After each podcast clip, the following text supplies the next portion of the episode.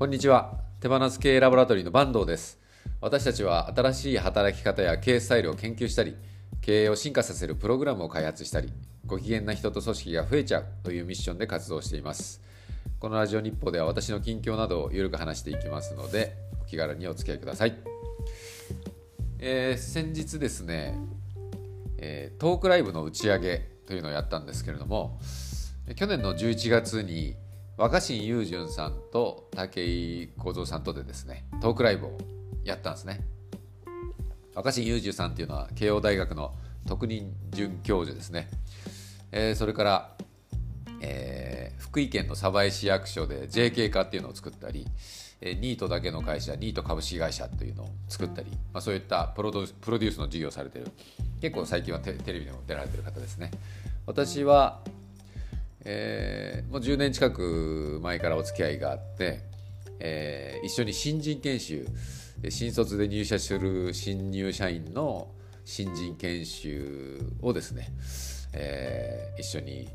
やらせてもらう、まあ、私が講師としてお招きしてですね若新さんのと一緒に企画を作って新人研修をやるみたいないうことをやったり、えー、してたあの中でした。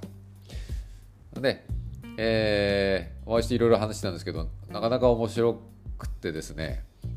若新さんやっぱりすごい話がうまいし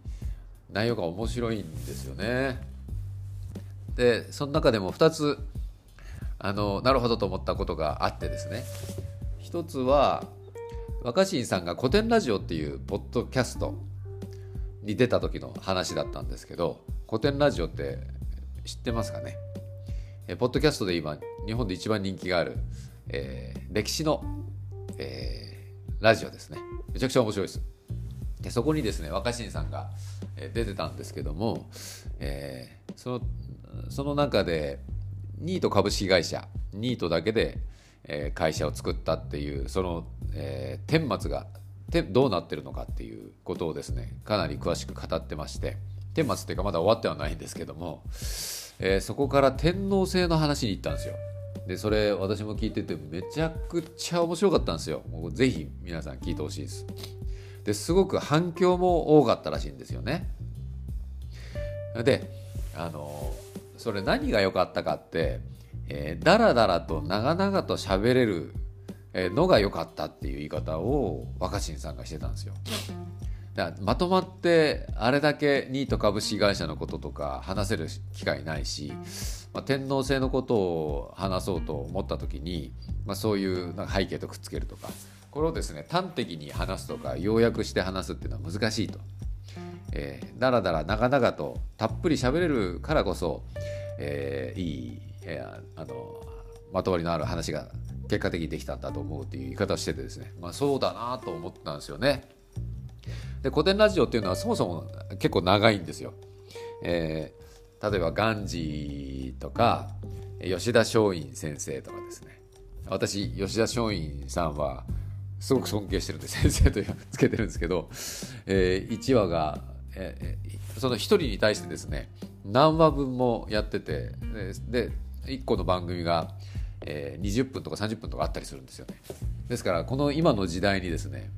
めちゃくちゃ長いんですよ。わざわざそういうのを聞きたいっていう人が集まってるってことだと思うんですけど、まあ、最近 TikTok でも、まあ、YouTube のショートでも、えー、インスタのリールスとかでもとにかく短いいかに短くするかみたいないうことが流行ってるじゃないですか。で私もそういう頭でいたんですよね、えー、一つのコンテンツがあんまり長いと見てくんないよねというのがあったんですけど、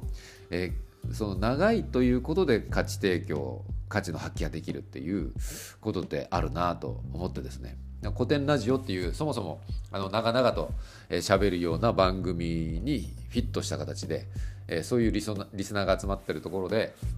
たっぷり話ができると。あのいうことによってですね普段できないようなコンテンツの提供できたんだっていう話はですねすごい面白かったです。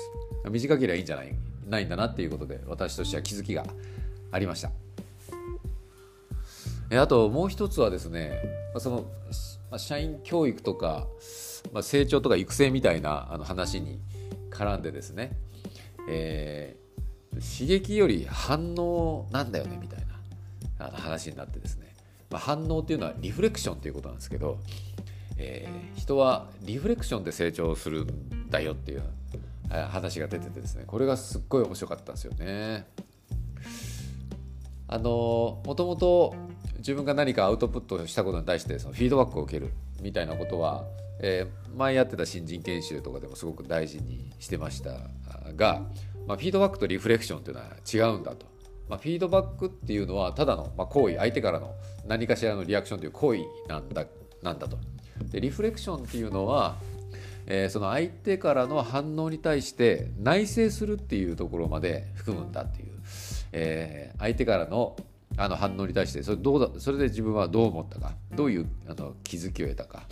あのどういうふうに咀嚼するのかっていう、えー、ところまでを含めてのあの行為だということでですね。えー、でその刺激をですねいくら受けてもそれだけでは、えー、成長しないんだと、えー、自分がアウトプットしたことに対してのリフレクションによって成長あのするしやりがいも感じたりするんだと、まあ、確かにそうだなと思って、えーまあ、なんかね成長するにはインプット大事だってよく言うじゃないですか。私もそういうふうに思ってインプットは常に心がけるようにしてるんですけれどもあの例えば本を読むとか、えー、それから、えーまあ、動画を見るとかですね、えー、ボイシーだのポッドキャスト聞くとか、まあ、そういうようなインプットたくさんインプットするっていうのは、まあ、もちろん大事なんですけどもそのインプットを受けてあなるほどとかあの刺激をいろいろ受けるじゃないですか。でもそれそれだけだと、えーまあ、効果としては高くないと、えー、刺激を受けてるだけだと。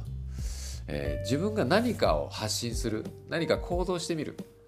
えー、それによって相手から何らかのフィあのフィードバック、えー、反応が返ってくる。でどう思ったかっていうことを、まあ、咀嚼する気づきを得るっていうことの繰り返しでこそ、えー、成長の効果がああるんだよということでですね、えーまあ、本当そうだなと私は思いまして、まあ、こういうふうに私も発信したり、えー、してるじゃないですか。それから YouTube でもポイッと手放す系ラボとかやってるし、えーまあ、コラム書いたりだのセミナーやったりだのいろんな発信をしてるんですけれどもこの発信をしたり自分で組織のいろんな取り組みをするっていうことによって反応が周りから返ってくるわけですよね。例えば全然反応がないっていう反応もあるんですよ。えー、全然誰も聞いてくんねえなみたいなこととかですねあすごいこれあのたくさんの人に見てもらってるなとかいうのがあるんですよね。それをやることによってそそういう反応を受けることによってですねあの私の中で気づきがなんでそうなったんだろうとかあこういうことが響いたのかなっていうのが検証できるんですよね。例えば最近だと「京切り」っていう遊佐美香子さんとやってる YouTube の動画はすごい反応がいいんですよね。えー、たくさんの人に見てもらってるしえー、それから、まあ、感想も熱い感想がすごい返ってくるんですけども、まあ、それそういう、え、ことによって私の中でリフレクションが起きるこれはななぜそういうこれだけの人に響いてるのかと。えー、ポイッと手放す系ラボっていう YouTube を長くやってるんですけどもチャンネル登録者数があの 1000, 人をやっと超えたんですけどもその今日切りの動画の方はですねもうあっという間に今800人でえー、抜かされそうな勢いなんですよね。まあそういうこととか、えー、動画をいろいろ考えながら配信しても、えー、再生回数が伸びたり伸びなかったりとかですね。